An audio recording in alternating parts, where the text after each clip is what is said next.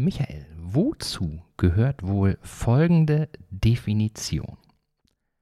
Eine Mimik, bei der der Mund in die Breite gezogen wird, die Zähne sichtbar werden und um die Augen Fältchen entstehen. Häufig zugleich durch eine Abfolge stoßweise hervorgebrachter, unartikulierter Laute begleitet. Was könnte das sein? ja, das ist relativ einfach. Das ist die Beschreibung eines Lächelns oder eines Lachens, oder? Das stimmt, das stimmt. Also die Definition habe ich aus dem, aus dem Duden mir besorgt und wenn ich die vollständige Definition äh, vorgelesen hätte, dann wäre es einfach zu leicht gewesen, weil es gehört eigentlich noch dazu, äh, diese unartikulierten Laute äh, lassen äh, Freude, Erheiterung und Belustigung erkennen. ja. Ja. Mhm. Hast du gut erkannt. Aber weißt du denn auch, was sich sonst noch so im Körper dazu abspielt, anatomisch gesehen? Ja, großartig werden auf jeden Fall Hormone ausgeschüttet, die ein Wohlgefühl erzeugen. Das und stimmt, äh, es gibt auch eine Muskelentspannung in verschiedenen Bereichen. Und äh, so gibt es viele, viele Dominosteine, die nach einem Lachen passieren, nach einem Lächeln auch äh, spürbar sind für jeden. Genau, also Lachen ist schon ein Impuls, was, was unheimlich viel auslöst. Also äh, ich habe da noch gefunden, dass äh, in der Gesichtsregion allein 17 Muskeln angespannt werden, am ganzen Körper sogar 80 Muskeln, aber es werden nicht nur Muskeln angespannt, es werden auch Muskeln entspannt. Zum Beispiel in der Beinregion, war mir auch nicht so bewusst, aber es gibt ja, es gibt ja diesen Spruch so, ja, ich kipp, kipp um vor Lachen. So, das liegt daran, dass die Beine sich entspannen. Und ja, dieser Spruch, sich vor Lachen in die Hose pinkeln, ja, ist darin begründet, dass die Blasenmuskulatur sich offensichtlich auch irgendwie entspannt. ist, mir, ist mir zuletzt als Kind passiert, aber lange, lange Zeit nicht. Gut, dass wir sitzen, Holger. Gut, dass wir sitzen, genau, genau. Ja, und wir wollen mal gucken, ob wir heute ähm, die Muskeln bei unseren Zuhörerinnen und Zuhörern anspannen und entspannen. Mal gucken, was daraus wird, oder? Ja, sehr gerne. loslegen? Legen wir los. Sehr gut. Ikerne Cast.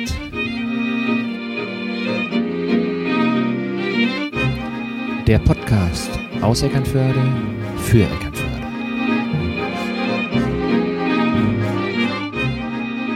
Hallo und herzlich willkommen zu einer neuen Ausgabe vom Ikerne Podcast. Schön, dass ihr wieder mit dabei seid. Heute ist die erste Folge im Jahr 2023. Zunächst wünsche ich euch allen ein frohes, gesundes und friedvolles neues Jahr und im vorauseilenden Gehorsam tue ich das für meinen heutigen Gast auch schon mal, schon mal mit.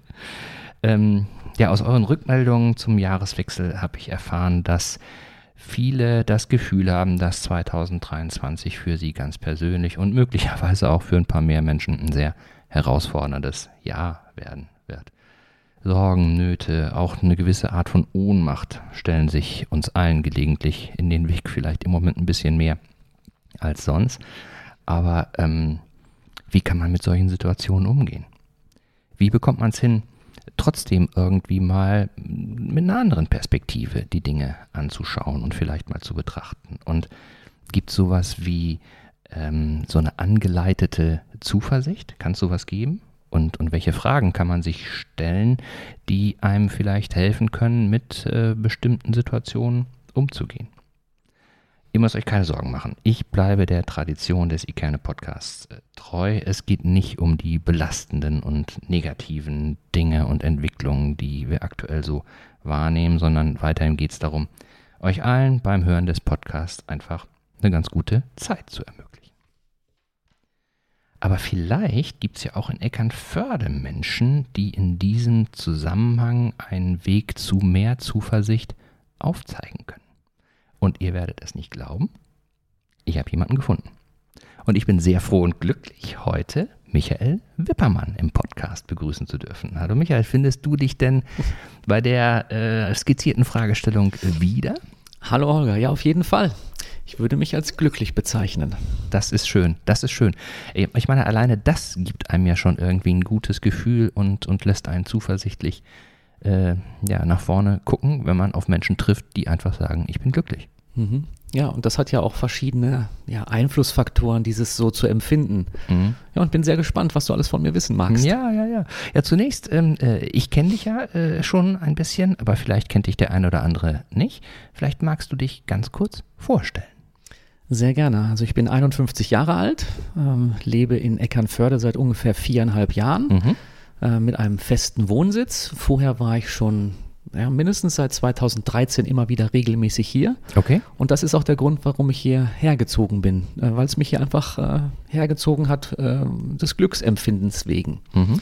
Ähm, ich arbeite selbstständig, kann mir natürlich aussuchen, wo ich lebe und wohne. Ja. Und einer meiner ständigen Begleiter ist mein kleiner Hund. Ja. Mit dem genieße ich die draus, das Draußensein, die Natur, am Strand zu sein, mal ganz alleine für mich und für uns beide zu sein oder aber auch mal in Gesellschaft zu sein, in der Nachbarschaft, in der ich jetzt hier in Eckernförde leben darf. Ja, ja vielleicht können wir, können wir auch so einen kleinen äh, Einblick in die aktuelle Aufnahmesituation geben. Wir befinden uns bei dir weil wir ausnahmsweise nicht abends aufnehmen, wie ich sonst immer nur kann, sondern tatsächlich mal äh, am Vormittag. Und ähm, dazu haben wir uns bei dir zu Hause getroffen. Dein Hund liegt auf dem Sofa und schläft und ist ganz entspannt. Und das darf er auch, ja. Und ich glaube, ich darf auch erzählen, dass wir ähm, zu Beginn äh, der Aufnahme dieses Podcasts ähm, ein bisschen technische Schwierigkeiten hatten, die ähm, aber nicht an sozusagen deiner Stromversorgung und so weiter lagen. Die du aber sehr hervorragend gemanagt hast, Holger. Wunderbar. Ich hoffe, ich hoffe, ich hoffe, ich hoffe. Ich bin immer noch nicht ganz entspannt, aber es scheint im Moment alles, alles gut äh, zu laufen. Ja, du sagtest, ähm, äh, Eckernförde seit viereinhalb Jahren und ja auch so ein bisschen angezogen durch ja, durch das Wasser letztendlich, ne? also durch mhm. diese Weite. Das kann ich ja nur bestätigen. Du kommst ja, ich glaube, wir kommen aus einer Region, die gar nicht so weit auseinander ist. Ne? Ja, ich bin gebürtiger Dortmunder. Ja, das äh, ist bin im Ruhrgebiet aufgewachsen, aber danach hat es mich auch aus dem Ruhrgebiet weggezogen. Ja. Also nicht dort weggetrieben, sondern wirklich gezogen dorthin, wo ich dann inzwischen überall mal gelebt habe. Das ja. war mal in München, äh, dann okay. in Ravensburg am Bodensee mit einem kurzen Intermezzo auf Fuerteventura, Ach, wie was schön. auch eine sehr schöne Zeit war. Und schließlich und endlich hat es mich ja nach Eckernförde gezogen, äh, wegen dem Meer, der Ostsee, wegen der Natur und wahrscheinlich auch so ein bisschen getriggert dadurch, äh, dass es ja sowas gibt wie Glücksforschung mhm. und im Norden von Deutschland leben in Schleswig-Holstein natürlich die glücklichsten die Menschen, zumindest in Deutschland. Ja. ja, ich meine, hast du ja wahrscheinlich auch äh, bewusst oder unbewusst wahrgenommen, bei mir war es eher unbewusst, hier ist schon so eine Ecke, die irgendwie besonders ist. Also ähm, äh, am Anfang habe ich gedacht, ich bilde mir das ein, aber es ist tatsächlich so, dass hier irgendwie alles so ein bisschen mit einer anderen Taktzahl schwingt. Ja, so. absolut, absolut. Und ich habe auch im Laufe meines Lebens festgestellt, ich brauche zum Beispiel keine Großstadt mehr, um glücklich zu sein. Ich brauche mhm. nicht mehr den Trubel und die viele Kultur, die natürlich so ein bisschen äh, in einer Kleinstadt wie Eckernförde nicht so präsent ist. Aber ich genieße es sehr, in 50 Metern auf dem Marktplatz zu sein, ja. auf dem Wochenmarkt einzukaufen. Ich genieße es sehr, in 80 Metern am Strand zu sein. Also es ist ein schönes Lebensgefühl. Mhm. Ich meine, da sticht natürlich Eckernförde auch nochmal hervor, weil hier einfach ähm, ja die Nähe zum Strand so dicht ist und, und infrastrukturell einfach alles so ausgebaut ist. Äh, gibt auch andere schöne Orte hier an der Ostsee, aber ja. da muss man dann schon ein bisschen länger zur Post laufen. Ja. ja. ganz genau. Und äh, als ich erzählt habe vor vier, fünf Jahren, ich ziehe nach Eckernförde, Menschen ja. in meinem Freundeskreis, die kannten Eckernförde ja so nicht. Da habe ich immer gesagt, okay, Eckernförde, ihr müsst euch das vorstellen, das ist wie Barcelona. Nur in klein. Nur in klein, genau. Mit einem Stadtstrand und das zieht mich dorthin. Ja, ja, schön. Gut, jetzt hast du ja gesagt, ähm, äh, das eine ist sozusagen das persönliche Glücksempfinden hier, aber du bist ja in der, in der tollen Situation, dass du auch, ich würde sagen, ohne Eckernförde wärst du, glaube ich, auch ein glücklicher Mensch. So? Hm? Oder zumindest wärst du, wärst du auf einem guten Weg dahin. Ja, glaube ich schon, ja. Und das liegt ja auch ein bisschen daran, an dem, was du so den ganzen Tag tust. Mhm. Ja. Vielleicht kannst du da mal ganz kurz einen Abriss äh, geben, womit du, du, dich beschäftigt. Du weißt, kurze Abrisse ja. sind nicht ganz einfach. Das ist bei uns beiden immer schwieriger. Weil ich einen Lebensweg genommen habe, der jetzt nicht äh, vorbestimmt war, dass ich schon immer das gemacht habe, was ich jetzt tue. Ja. Also ich bin gelernter Bankkaufmann, war mal Kinderanimateur okay. und so weiter und so weiter.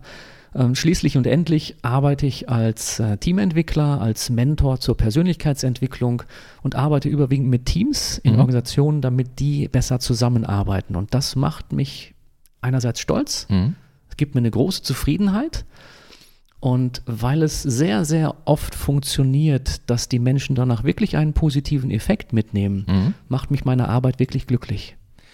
Und deine Ausrichtung ist dann tatsächlich eher so eine Gruppenarbeit. Also nicht jetzt irgendwie äh, eine Einzelperson, sondern eine Gruppe, um mhm. reinzuspüren, was mhm. passiert denn da und da vielleicht zu erkennen, an der einen oder anderen Stelle könnte was optimiert werden. Oder habe ich das falsch verstanden? So ungefähr ist es ja. Es sind meistens Entwicklungsprozesse, die natürlich nämlich mit einem Fingerschnipp passieren ja. oder von jetzt auf gleich. Da braucht man teilweise schon ein bisschen Geduld dafür. Ja. Und ähm, ja, jeder bekommt so seine Bedürfnisse gestillt, will ich mal sagen. Es gibt Menschen, die lernen und entwickeln sich gerne in einer Gruppe, mit der sie sich harmonisch verbunden fühlen. Ja. Es gibt auch Menschen, wenn sie so ein bisschen außerhalb der Gruppe stehen, die lernen dann eher in Einzelgesprächen. Und so ist es ein Prozess, der viele Faktoren berücksichtigt. Einerseits ist es eine, eine Teamorientierung, das mhm. heißt, es werden gruppenaktivierende äh, Maßnahmen gemacht. Dinge, die lernen lassen. Mhm. Aber es gibt auch den einen oder anderen, der in einem Einzelcoaching dann äh, ja wieder an die Gruppe herangeführt wird. Und um was für Gruppen handelt es sich da? Das sind ganz unterschiedliche Gruppen. Einerseits, wo Menschen miteinander zusammenarbeiten müssen. Mhm. Und in der aktuellen Situation habe ich einige Projekte in Krankenhäusern, wo die Stationsschwestern und Pfleger, wo die Ärzte natürlich äh, gerade in der Situation der letzten Jahre ja an ihre ja, Leistungsgrenzen gehen. Okay. Und äh, da ist großer Bedarf da, dass die Menschen nicht die Lust verlieren, auch wirklich diese sinnvolle Tätigkeit, die sie sich ja mal ausgesucht haben, zu tun. Mhm. Und ist, ich versuche mich da gerade mal rein zu versetzen. Also letztendlich die Belastung, um jetzt bei dem, bei dem Beispiel Krankenhaus zu bleiben, die ist ja schon seit langer Zeit eigentlich da. Das ist ja jetzt nicht erst in den letzten zwei Jahren, äh, vielleicht ist es in den letzten zwei Jahren so ein bisschen nach oben gespült worden, aber ähm, äh, dass da einfach äh, ein hoher Arbeitsaufwand äh, ist, das ist ja schon seit längerer Zeit bekannt.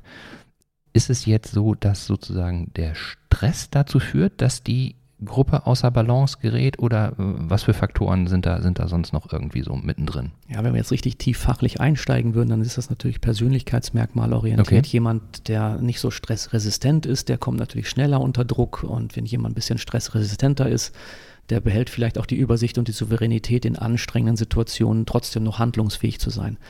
Ähm, groß und ganz würde ich sagen, hat es was damit zu tun, wie befinde ich mich eigentlich dort äh, in dem System eines Krankenhauses, in einer Gruppe wieder? Ja. Habe ich das Gefühl, ich kann da etwas bewegen? Kann ich meine Arbeit sinnvoll gestalten? Habe ich so etwas wie Selbstwirksamkeit, die ich empfinde? Okay. Und wenn ich das irgendwie nicht mehr habe, äh, dann werde ich auch äh, nicht so glücklich sein können an der Tätigkeit, die ich da gerade ausführe. Mhm. Also ich muss schon sehen, das, was ich mir darunter vorstelle, kann ich auch irgendwo umsetzen. Mhm. Ich möchte mitbestimmen auf eine einfache Art und Weise. Mhm. Es gibt ganz kleine Elemente, wo man diese Mitbestimmung dann durchführen kann. Mhm. Ganz kurz, an der Stelle ist mir eine Sache nochmal wichtig. Ähm, wir kennen uns ja schon ein bisschen länger und ich habe ja auch äh, schon mal ein Coaching, äh, an einem Coaching bei dir teilgenommen. Nur, dass das, dass das klar ist, also äh, das hier ist nicht irgendwie äh, ein Podcast, äh, wofür ich irgendeine Gegenleistung bekomme, sondern ähm, es ist so, dass wir hier zusammen sitzen, weil ich ähm, äh, daran interessiert bin, was du machst und dass es weder einen kommerziellen noch irgendeinen anderen Hintergrund hat.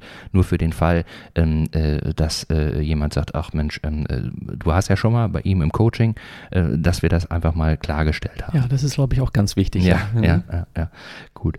Ähm, allerdings ist das, was, was wir zusammen gemacht haben, ja äh, nur äh, an der Oberfläche von dem, was du, was du jetzt gerade schon so, so erzählt hast. Ähm, hast du denn, ich bin nicht in der Lage, da tief einzusteigen, aber hast du denn festgestellt, dass sich so im Laufe der Zeit die Art deiner Arbeit verändert hat? Die Problemstellungen sich vielleicht ja. verändert haben? Oder? Ja, gute Frage. Da müsste ich mal zurückblicken, äh, so 2006, 7, 8. Erstlich, erstens hat sich meine Arbeit ein bisschen verändert. Ja. Ich bin ja durch diese Weiterbildung, durch mein Studium und so weiter erstmal dazu gekommen, äh, in diesem Bereich mit Menschen zu arbeiten und sie in eine Entwicklung zu bringen, äh, hineingewachsen. Anfangs waren es wirklich Einzelcoachings. Ja. Äh, und weil mich schon immer sehr interessiert hat, wie funktioniert ein Team, eine Gruppe, ein, eine Mannschaft beim Sport, ähm, habe ich mich in diese Richtung eben weiterentwickelt und weitergebildet. Ja. Und das ist eben auch etwas, wo ich sage, da finde ich mich sehr persönlich wieder. Also wenn ich diese Gruppendynamiken von Menschen untereinander äh, analysieren kann, wenn ich das denen klar machen kann, wie sie mhm. gerade sich untereinander verhalten und welche Optionen sie haben, es noch besser zu machen, das ist wirklich erfüllend. Hat sich jetzt die Situation in Gruppen verändert? Ja, würde ich schon sagen. Also gerade in der Situation, in der wir uns aktuell befinden, wo in den letzten Jahren viele Masken getragen werden mussten, wo man eben nicht mehr sehen kann, wie reagiert der andere auf mich? Hm. Lächelt der mich jetzt an? Schaut der böse? Ähm, ja, welche Wirkung habe ich auch auf ihn? Ist das schon sehr angespannt geworden. Und äh, deswegen haben sich wahrscheinlich auch Gruppen, die miteinander zusammenarbeiten, in ihrer Dynamik, wie sie miteinander zusammenarbeiten, eben auch sehr verändert, ja. Hm. Ähm, hast du eine Veränderung oder kannst du eine Veränderung feststellen? Bist du früher sozusagen gerufen worden, wenn, wenn äh, das Kind schon in den Brunnen gefallen war, beziehungsweise es am Brunnenrand stand, währenddessen mhm. jetzt vielleicht so ein bisschen vorbereitend die Leute äh, auf dich zugehen? Oder spielt das keine Rolle? Spielst du da, äh, siehst du da keine Veränderung irgendwie? Also die Prozesse sind komplexer geworden, ja. Mhm. Also früher war es wirklich so, dass es ein bisschen präventiv gemacht worden ist ja. und dass es äh, mit guter Laune schon verbunden war. Okay. Heutzutage ist es oft der Fall, dass das Kind schon recht am Rande des Brunnens steht. Ja. Okay. Also bevor äh, es zu wirklichen Eskalationen kommt, ist es immer noch der, ist es immer noch der Fall, dass, äh, dass man mich dazu holt. Ähm, aber es ist deutlich angespannter geworden, die Situation an sich. Mhm. Also die, die äh, Situation, in die du reinkommst, ist jetzt, ist jetzt so, dass du im ersten Schritt erstmal gucken musst, äh, da eine Balance reinzukriegen, um überhaupt loszulegen mit mhm. irgendeiner ja, mit einer Bereitschaft zur Veränderung oder, ja, oder wie? Weil ja eben die Menschen, die daran teilnehmen an solchen äh, Gruppenveranstaltungen und so Teamentwicklungen, ja. die sind da jetzt nicht unbedingt freiwillig. Die haben ja auch ein stressiges Leben an mhm. sich. Ja, das ist ja vom Terminplan her durchaus gefüllt. Die haben ein Privatleben, sie haben da Problematiken zu lösen, sie haben andere Interessen mhm. und sie wollen jetzt nicht unbedingt noch zusätzlich zur eigentlichen Arbeitszeit auch noch mehr Zeit in die Arbeit investieren. Mhm. Und deswegen merkt man dann schon, äh, ja, dass erstmal eine Bereitschaft da sein muss. Also ein, eine Freude daran zu erkennen, das kann Spaß machen, was mhm. ich hier mache. Mhm. Und das kann mich auch auf eine gewisse Art und Weise persönlich weiterbringen.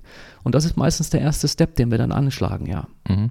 Also das kann ich auch äh, aus meiner ganz persönlichen Sicht nur bestätigen, allerdings nicht, dass ich irgendwie denke, ach, jetzt muss ich Zeit aufbringen für was, worauf ich, worauf ich eigentlich gar keinen, gar keinen Bock habe, sondern ähm, bei mir ist es eher so, dass ich ähm, eine gewisse Skepsis immer mitbringe, weil ich eben auch in meinem Leben schon mal ähm, Kontakt hatte zu, äh, in Anführungsstrichen, äh, Coaches, so, ne?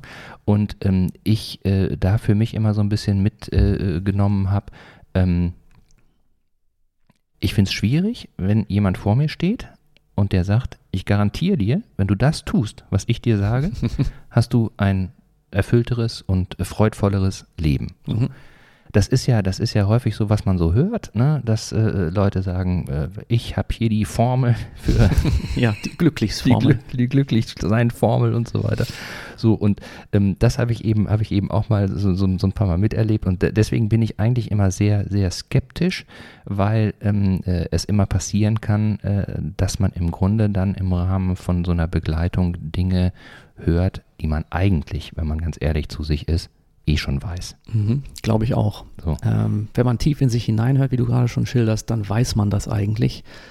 Ähm, und das, was du gerade skizzierst, ähm, ja, das gibt es wirklich. Und äh, dass das Interesse an diesen psychologischen Themen so groß geworden ist, das ist auch eine gesellschaftliche Entwicklung. Ähm, wir können uns hier in Mitteleuropa sehr glücklich schätzen, dass wir in Frieden leben, weitestgehend, mhm. dass wir äh, die Grundversorgung haben. Also beschäftigen wir uns natürlich mit diesen tieferen Themen. Wenn wir dafür sorgen müssten, dass wir äh, Nahrung bekommen, wenn wir dafür sorgen müssten, dass wir unser Leib und Wohlergehen sichern müssten über Nacht, wenn wir nicht wissen, was passiert in der Dunkelheit, mhm. dann hätten wir, glaube ich, nicht diesen Anspruch, an diese Glücksthemen überhaupt heranzugehen. Mhm. Und eine Formel wenn du das tust, dann wirst du glücklich. Die gibt es, glaube ich, nur sehr individuell. Mhm. Verallgemeinern lässt sich das auf eine gewisse Art und Weise, aber äh, wie du schon sagst, das weiß man eigentlich selber von sich, dass man mit Bewegung sich zum Beispiel ein bisschen entspannen kann. Mhm dass man mit guter Ernährung etwas dafür tut, dass man sich wohler fühlt mhm. und so weiter und so weiter. Dass man Freunde hat, mit denen man ein großes Vertrauensverhältnis ähm, aufgebaut hat, dass man Sorgen und Nöte irgendwo teilen kann. Alles, wenn man diese, diese Dinge für sich selber mal klar hat, dann weiß man, man muss mir eigentlich gar nicht sagen, was sinnvoll in meinem Leben ist, um glücklicher zu sein. Dann weiß man das. Mhm. Ich bin da auch mit einem Gedanken, also ich, ich, ich äh, habe den noch nicht, noch nicht zu Ende gedacht, aber ich merke einfach, dass der bei mir so ein bisschen, so ein bisschen schief ist, weil ja häufig ähm, äh, das so runtergebrochen wird auf, auf die Formel so, du kannst alles schaffen, wenn du es nur willst. So, Ja. ne? Mhm. Und ähm, äh, das äh, ist ja ist ja weit verbreitet so und und sicherlich hat das auch äh, so ein Stück weit eine nachvollziehbare Berechtigung, wenn ich jetzt zum Beispiel an Sportler denke. So, ne? ähm, äh, die äh, brauchen einfach ein gehöriges Maß an Willen und an Disziplin, was weiß ich, Michael Jordan oder, oder Kobe Bryant oder so, die sind einfach ja nicht auf die Welt gekommen und waren so gut, sondern die haben einfach viel, viel mehr gemacht als andere. So hatten aber dann eben immer diese Nische des Basketballs. So, und da haben sie einfach viel gemacht. Aber ähm, äh, ich komme deswegen auf Sport, weil zu Sport passt ja auch so dieses, dieses äh, Bild, dass es einen Gewinner und einen Verlierer gibt. So, ne?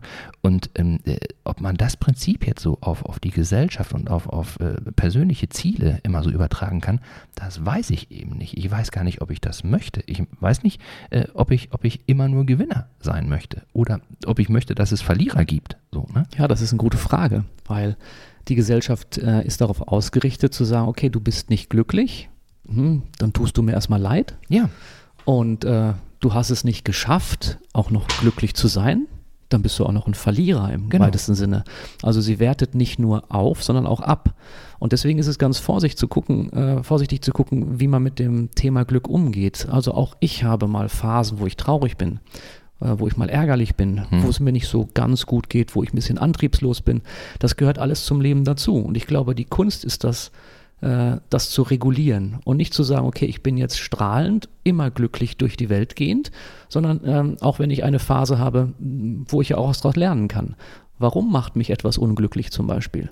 Wenn ich dieser Frage mal auf den Grund gehe, dann kann ich vielleicht auch herausfinden, was macht mich jetzt gerade unglücklich? Was muss also sein, damit ich wieder glücklicher werden kann? So einfach plakativ gesagt. Das ist keine Glücksformel, aber diese Herangehensweise, die Perspektive wechseln zu können und äh, selbst eine Handlungsfähigkeit zu spüren. Also kann ich etwas verändern an dem, was ich gerade nicht so toll finde? Ähm, das ist etwas, was ein wichtiger Bestandteil ist und das ist sehr individuell. Mhm. Schön, dass du das sagst, kann ich etwas verändern. Das ist ja auch immer, immer so eine, so eine Geschichte, so, äh, dass, ähm, äh, ja, hinlänglich oder, oder oftmals wird ja gesagt, ja, man muss was tun. Ne? Also man muss anpacken und so weiter und so fort. So. Da weiß ich eben auch nicht so, so, so richtig, ob das immer stimmt. Aber ich habe mich erinnert und in Vorbereitung auf unseren Podcast kam mir das auch nochmal durch, den, ähm, durch den Kopf oder in den Sinn vielmehr. Kennst du Michael Caine? Den Schauspieler Michael Ähm, Ja, Caine. den kenne ich, ja. Ne? Der ist jetzt, boah, ich weiß gar nicht, muss auch über 80 sein, auf jeden Fall lebt er noch, also zumindest habe ich nicht mitbekommen. Und ähm, den mochte ich immer schon ganz gerne und ich bin vor einer Zeit mal auf, auf so ein Interview äh, von ihm gestoßen, das habe ich, habe ich irgendwie mal äh, auf YouTube oder irgendwo anders gesehen. Und ähm, da erzählt er so ein bisschen von äh, den Anfängen seiner Karriere. Und ähm, kommen sie natürlich auch so ein bisschen darauf, äh, wie denn sein Lebensmotto lautet und so weiter. Und dann äh, sagt er ja, mein Lebensmotto ist Use the difficulty. Kennst du das? Ja. Kennst du diesen, diese, ich- diese, die Geschichte auch, die dahinter steckt? Nein, die kenne ich nicht, aber mit dem Begr- Begriff kann ich was anfangen, ja klar. Ne? So. Und ähm, äh, dann äh, erzählt er, äh, wie sich das sozusagen bei ihm eingebrannt hat und wie das zu seinem Lebensmotto gekommen ist. Als ganz junger Schauspieler hat er Theater gespielt. Und ähm, dann äh, waren die in den Proben und Bühnenbild und so weiter war aufgebaut und äh, er hat da seine Szene zu Ende gespielt und am Ende der Szene sollte er durch eine im Bühnenbild äh, mit eingebaute Tür die Szene verlassen. Und irgendein Bühnen, ich hoffe, ich kriege das jetzt richtig hin, das ist, ist schon eine Weile her, aber irgendein Bühnenhelfer hat äh, aus Versehen vor der Tür einen Stuhl stehen lassen. So, und jetzt konnte er nach der Szene nicht, wie von ihm geplant, durch die Tür rausgehen. So, und dann ist es wohl so gewesen, dass er da den Stuhl angeguckt hat, die Tür angeguckt hat und dann wie so ein angeschossenes Rind den Regisseur angeguckt hat. So, und sagte, was soll ich machen? Ich weiß nicht, was ich machen soll. Und dann hat äh, der Regisseur zu ihm gesagt, use the difficulty. So. Und dann hat er auch, wie, ich weiß nichts damit anzufangen. Was, was bedeutet das denn? Und dann äh, hat der Regisseur gesagt, pass auf, wenn das jetzt eine Szene war, die zum Beispiel einen komödiantischen Anteil hatte, stolper über den Stuhl. Mach irgendwas damit, was witzig ist. So. Wenn die Szene, die du gespielt hast, dramatisch war, dann nimm den Stuhl und zertrümmer ihn auf den Boden oder werf ihn an die Wand oder so. Mach irgendwas damit. So, ne? Bau es ein in dein Leben und, und äh, bau es ein in dein Schauspiel so. Und das hat er einmal für sich, für seine schauspielerische äh, Tätigkeit mitgenommen, aber eben auch für sein Privates und auch für seine Familie. Allerdings hat er dann am Ende das noch ergänzt. Kennst du auch seine Ergänzung? Nein, erzähl. Hat er gesagt, use the, use the difficulty if you can't avoid it. Ja, wunderbar. Er sagt, besser ist immer vermeiden, so, mhm. ne? aber wenn es dann eben so ist, dann ist es eben so, dann genau. muss ich es irgendwie mit einfummeln. Ja. So. ja, das ist ja auch ein, ein Faktor, der in zum Beispiel Trauerarbeit mit reinkommt. Ne? Ja. Ne? Also das Annehmen einer Situation und die Schwierigkeiten überwinden und einfach mal nutzen. Das ist etwas, was überall wieder vorkommt. Und wenn wir tief uns, tief in uns hineinhören, dann wissen wir das ja auch alles. Mhm. Und das bringt es auf den Punkt von Michael Caine, absolut, ja. Aber wie kriegt man es dann, kriegt, kriegt man es denn hin, dass man sozusagen den ersten Impuls auch mitkriegt? So, so wie Michael Caine, der stand jetzt ja da vor dem Stuhl irgendwie. Mhm. Wie, wie findet man seinen Regisseur, der einem das einfach mal kurz erklärt? Normalerweise hast du ja einen Regisseur im Kopf, der dir das sagt. Ja, aber wenn der jetzt gerade mal Pause hat oder ja. die Stimme verloren oder ja. so. Selbstbeobachtung. Also erstmal schauen, wie verhalte ich mich jetzt selbst und Emotionen zulassen. Was macht das mit mir? Okay. Also was tue ich und wie tue ich es? Wenn man diese Unterscheidung schon mal gut hinbekommen kann, mhm. äh, dann ist man auf einem guten Weg, sich selbst zu beobachten und genau diese Schwierigkeiten anzunehmen und zu nutzen.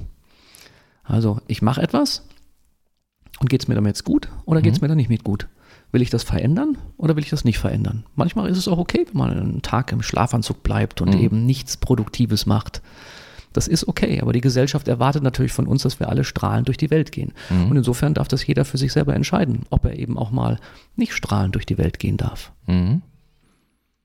Nur darf es natürlich dann irgendwie nicht zu einem Trott werden, so, ne? Also, ja. ähm, genau. Ein Trott ist immer das, äh, was ein bisschen schwierig ist, aber ähm, ich glaube, da bietet sich in unserer Gesellschaft einerseits sehr viel Potenzial, dass es nicht zu einem Trott werden muss.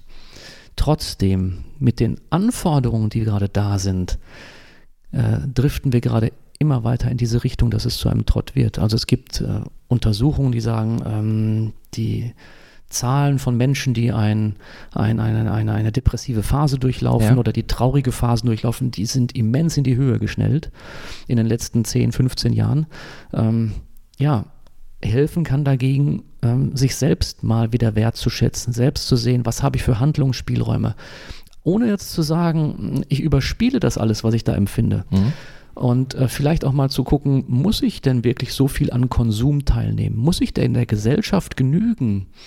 Oder reicht es, wenn ich selbst empfinde, das ist gut für mich?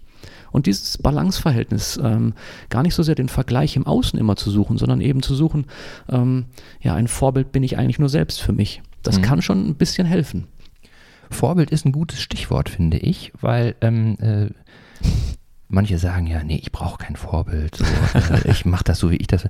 Ich für mich persönlich finde immer nicht schlecht, wenn man, wenn man irgendwie, ob man das jetzt äh, Vorbild oder Idol nennt, aber wenn man, wie jetzt zum Beispiel Michael Caine, so, das ist ein ja. Gedanke, den finde ich total überlegenswert so und den möchte ich auch ganz gerne implementieren, so in, in mhm. dem, was ich tue, was aber nicht heißt, dass ich alles so machen muss wie, wie Michael Caine. Ja. Nur, ich habe mir die Frage auch im Vorfeld mal gestellt, so, warum glaube ich dem denn? Ne? Warum mhm. ist das für mich, also die Geschichte kann ja jeder erzählen, Ne? Mhm. Aber warum glaube ich ihm? Mhm. Warum glaubst du ihm denn? Und die Antwort, ich weiß nicht, ob die, ob die, ob die stichhaltig ist, ne? aber die Antwort ist, dass ich ihm glaube, weil ich erstens sehe, dass der über seinen Lebensweg hinweg das, was er sagt, auch getan hat. Mhm. So, ne?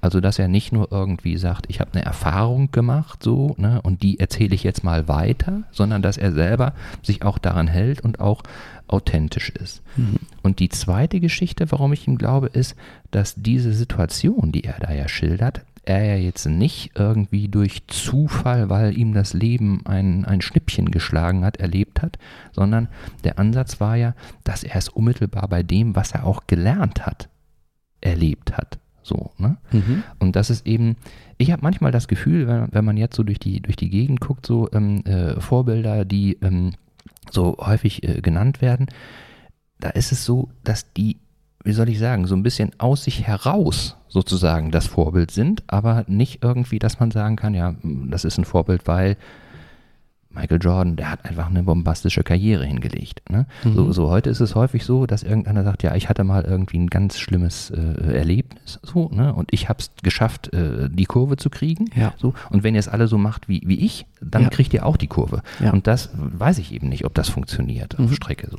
Genau das ist immer das, was gerade in der Gesellschaft so äh, bei den Menschen, die in der Öffentlichkeit stehen und die ein Vorbild sein könnten, äh, ein, eine, eine Reise ist. Also sie haben immer mal unten ge, äh, gelegen und sind äh, aufgestanden und haben mhm. sich dann erholt und jetzt äh, haben sie ein Erfolgsrezept und übertragen das auf viele andere Menschen. Ähm, ohne zu wissen, ob das denn genau das Rezept ist, was auch für die anderen Menschen gilt. Ja. Mhm. mhm. Ich hatte gerade einen Gedanken zum Vorbild, den würde ich gerne noch einfließen sehr lassen. Gerne, sehr gerne. Meine Vorbilder, die habe ich auch mal so ein bisschen versucht in eine gewisse Ordnung zu bringen. Mhm. Und dabei ist mir aufgefallen, dass die alles irgendwie was Gemeinsames haben. Also es war Erich Kästner zum Beispiel okay. oder ich finde Helmut Schmidt hat auch wahnsinnig gute ähm, ja, Handlungen vollzogen, als er Bundeskanzler war äh, oder auch schon vorher. Ähm, nicht, weil sie jetzt so tolle Menschen waren an sich, aber weil sie irgendwie etwas gemacht haben, was mich beeindruckt hat. Und das, was alles äh, gemeinsam war, das ist dieser Aufruf nach zivilem Ungehorsam. Mhm. Sowas wie ethische und moralische Grundsätze mal äh, äh, wirklich ins Handeln übertragen. Und das ist etwas, was ich auch finde, was, was durchaus wunderbar ist. Also Erich Kästner zum Beispiel hat ja auch ähm, nicht nur diese Kinderbücher geschrieben, äh, die vielleicht alle bekannt, äh, die alle wissen, äh, von denen alle wissen und die bekannt sind, sondern hat auch äh, viel im Untergrund gearbeitet, wenn es darum ging, in dem Dritten Reich ja gute Taten zu tun. Mhm. Und das ist etwas, was mich beeindruckt hat, den Perspektivwechsel zu vollziehen. Jetzt hast du gerade gefragt, ähm, ja, wie ist es denn mit dem Erfolgsrezept? Ja, das muss jeder für sich finden. Mhm. Und so traurig das klingt und so herausfordernd das klingt, es ist wirklich so. Ich finde das gar nicht so super herausfordernd, weil es ja letztendlich darin mündet, ich muss ja für mich selber definieren, was ist denn für mich Erfolg? Mhm, ne? genau. Also wenn ich, wenn ich äh, jetzt natürlich sage, Erfolg ist, äh, äh, möglichst in kurzer Zeit möglichst viel materiellen Reichtum anzuhäufen, so, dann kann das vielleicht ähm, äh, eine Motivation nach sich ziehen. Äh, ich behaupte aber mal, äh, lange halten wir die nicht. Das ist jetzt nichts irgendwie, was sinnstiftend ja, für so genau. ein ganzes Leben irgendwie ja, reicht. Weil es kommt ja auch von außen, ja. Also Reichtum ja. ist ja immer nur von außen. Es hat ja nichts damit zu tun, dass ich eine Zufriedenheit spüre, die in mir verwurzelt ja. ist. Und wenn mir der Reichtum genommen wird, bin ich ja anfällig dafür, dass ich mich plötzlich nicht mehr wohlfühle. Ja, so und dann, wenn man weiterdenkt, äh, Erfolg oder, oder äh, glücklich sein aus sich heraus, so, da gibt es ja auch ganz viele.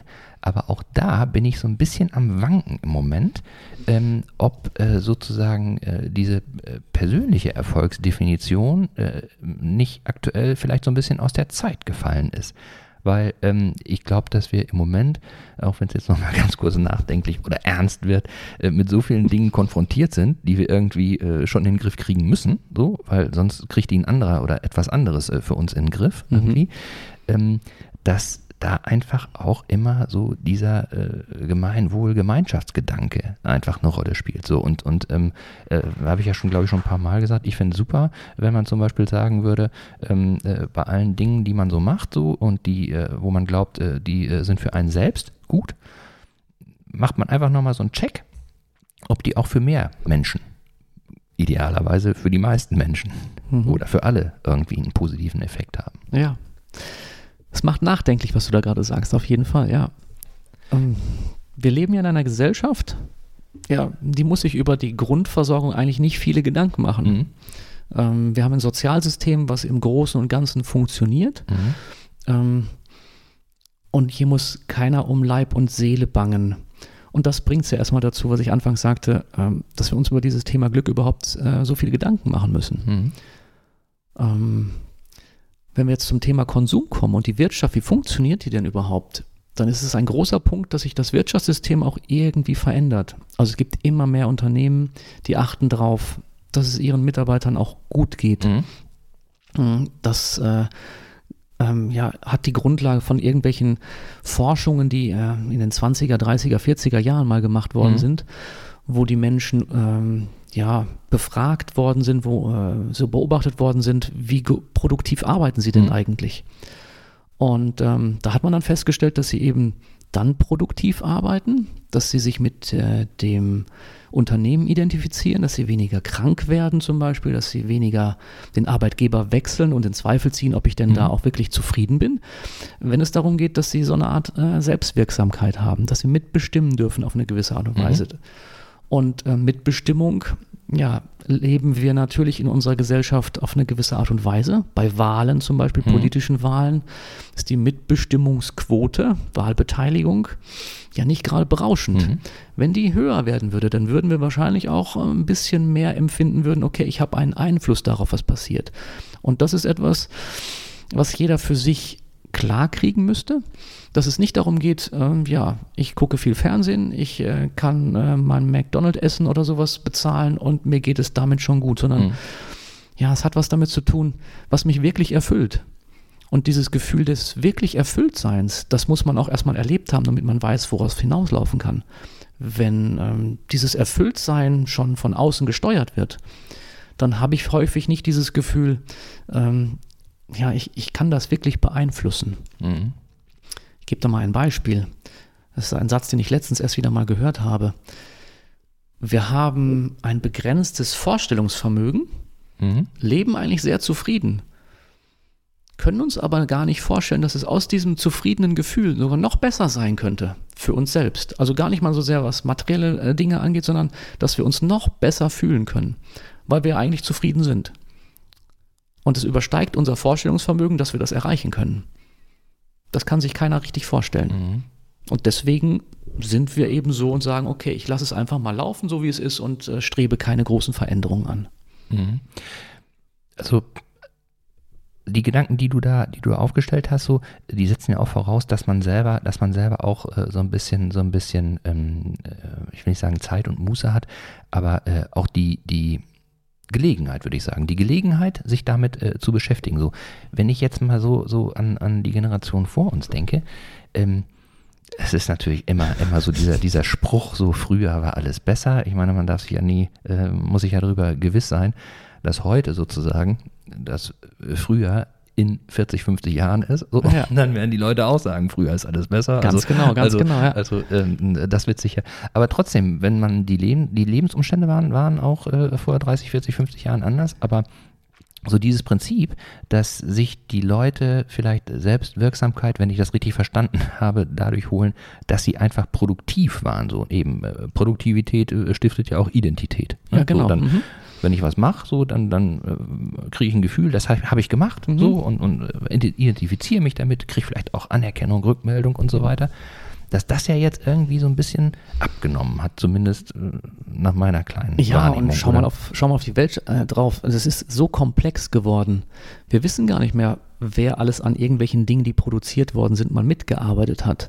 Aber wussten wir das denn vor 40 Jahren? Da waren wir auf dem Markt und okay, der Bauer, der die Kartoffeln angeboten hat, da wusste man, der hat das Feld und die Kartoffel kommen okay. daher. Mhm. Und heutzutage, wenn wir jetzt nicht bei den Lebensmitteln bleiben, da ist es gar nicht mehr überblickbar. Und das ist schon etwas, was die was den menschlichen Geist äh, übersteigt, die Komplexität zu durchschauen, beziehungsweise sie so sicher zu haben, da ein, ein gutes Gefühl dabei zu entwickeln. Und eine Entscheidung, die wir heute treffen, die kann morgen schon anders sein. Mhm. Wenn wir auf die Gesamtsituation gerade in der Gesellschaft schauen, ähm, da ist der Krieg in der Ukraine, der Angriffskrieg von, äh, von Russland. Ähm, wir hätten vor einem Jahr, vor zwei Jahren nicht gedacht, äh, dass die Bundesregierung äh, mit den Parteien, die dort involviert sind, Entscheidungen treffen muss, dass wir Waffen an die Ukraine liefern. Mhm. Und so weiter und so weiter. Das ist etwas, was heute gang und gäbe ist und morgen kann es schon wieder eine ganz andere Grundlage sein, auf der wir entscheiden müssen. Das ist etwas, was sich so schnell verändert und damit ist man eigentlich als Geist überfordert. Mhm. Auch die technische Weiterentwicklung.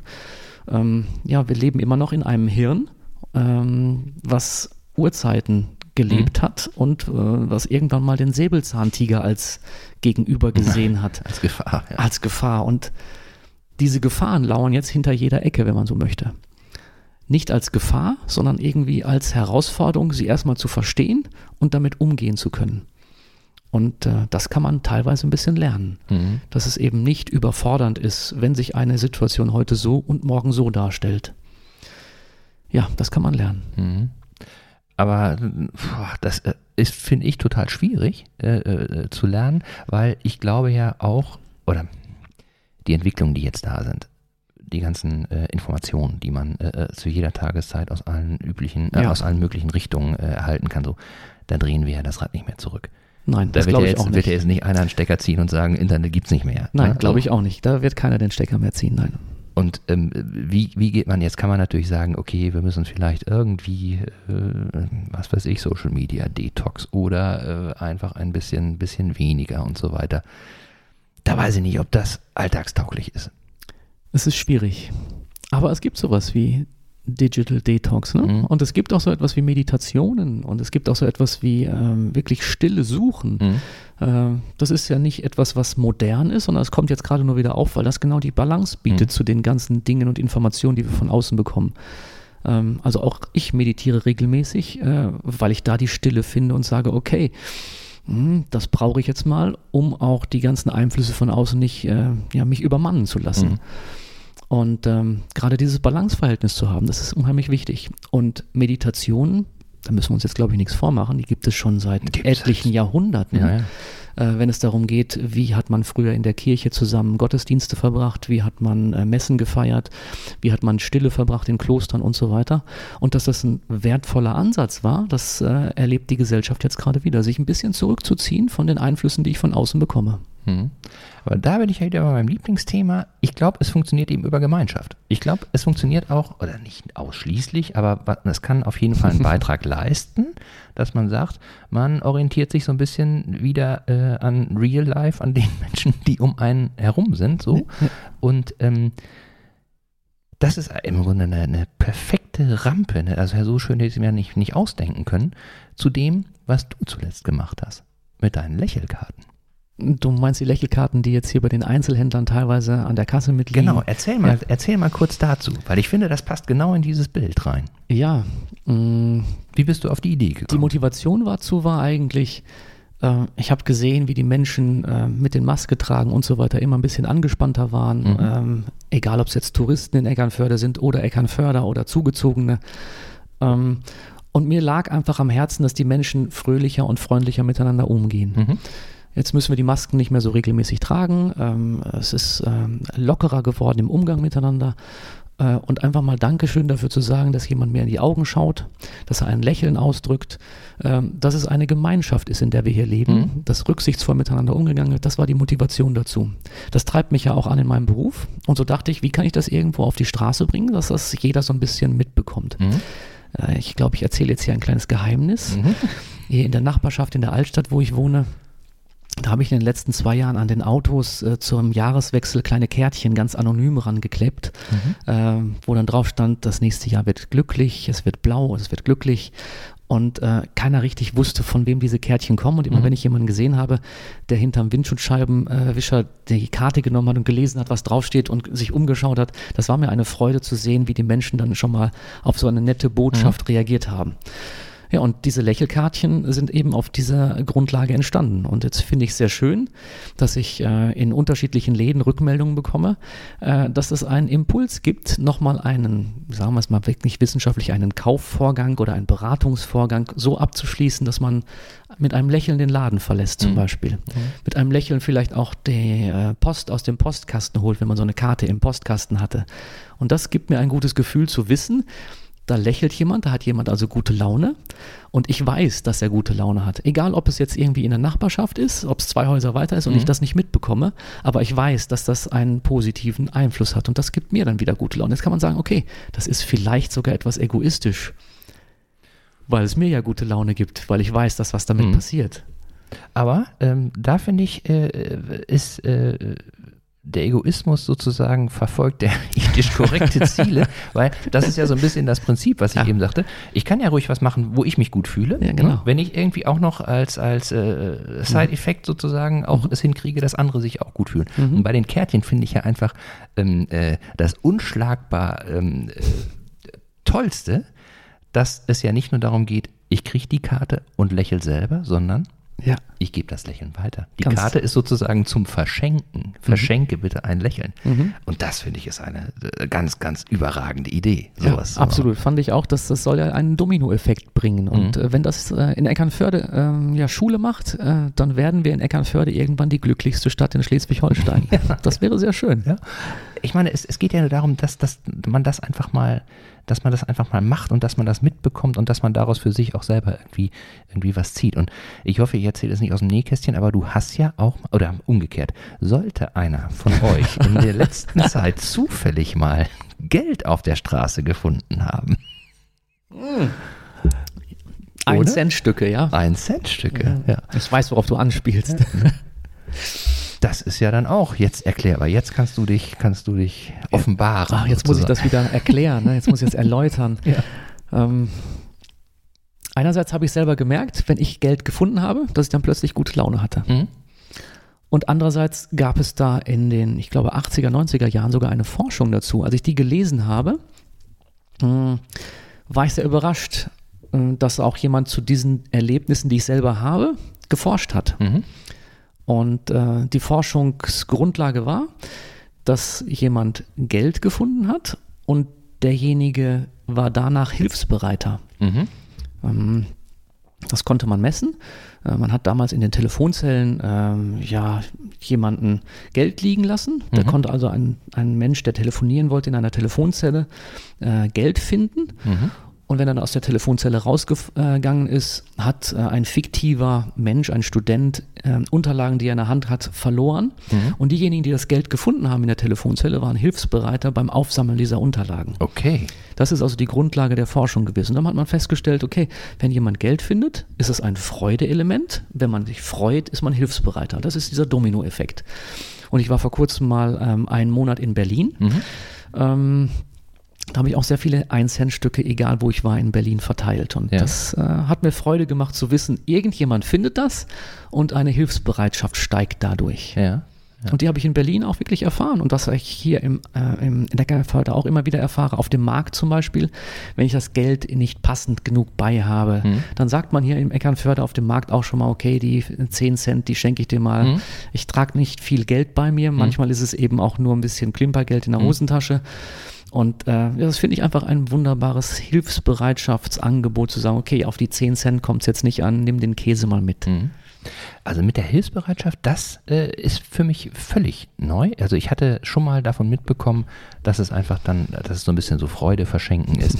es ging ja auch mal irgendwie, ähm, das war glaube ich zu ersten Lockdown-Zeiten oder ich weiß nicht was.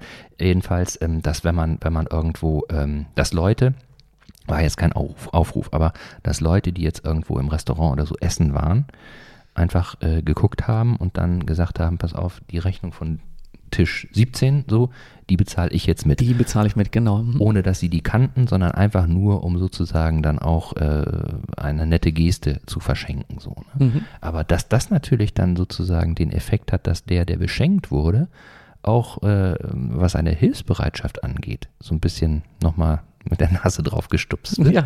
Das ist ja, das ist ja total super. Das ist ein Aufruf hier an alle Podcast-Hörer, das äh, Essen im Restaurant vom Nachbartisch vielleicht mal mitzubezahlen, Ja. so ganz heimlich, ohne dass jemand was mitbekommt. Ja, also es, es ist natürlich, sagen wir mal, die Leute, die dann drüber gesprochen haben, so, da muss man natürlich auch wieder so ein bisschen sagen, ach komm, äh, da ist, Heimlichkeit ist nicht schön, aber an der Stelle wäre es mal angezeigt gewesen, so, ne?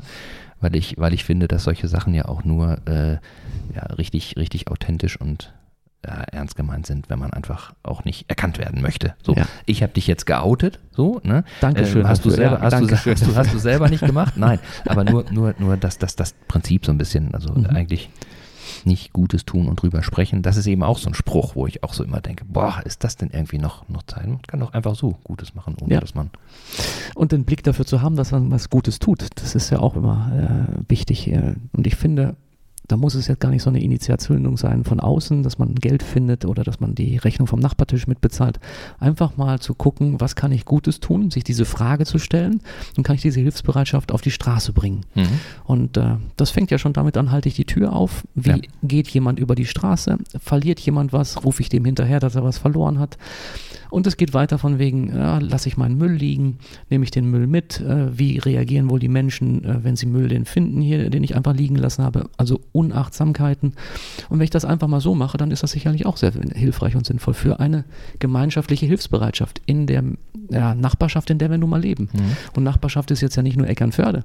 Nachbarschaft geht ja über dieses Dorf Eckernförde hinaus, Richtung Kiel, Richtung Schleswig-Holstein, in die Welt hinein. Mhm. Und wenn ich da einen positiven Einfluss haben möchte auf die Welt, dann weiß ich meine Position und weiß auch, dass äh, das irgendwie, jetzt kann man über Karma sprechen, dass mhm. es irgendwann wieder zurückkommen wird. Ja. Meinst du denn, wie kriegt man denn äh, das hin, dass mehr Menschen das machen? Muss man, muss man darüber sprechen? Muss man sie ansprechen? Oder? Vorleben ist, glaube ich, ein wichtiger Punkt. Vormachen, würde ich auch sagen, mhm. ist so der Punkt.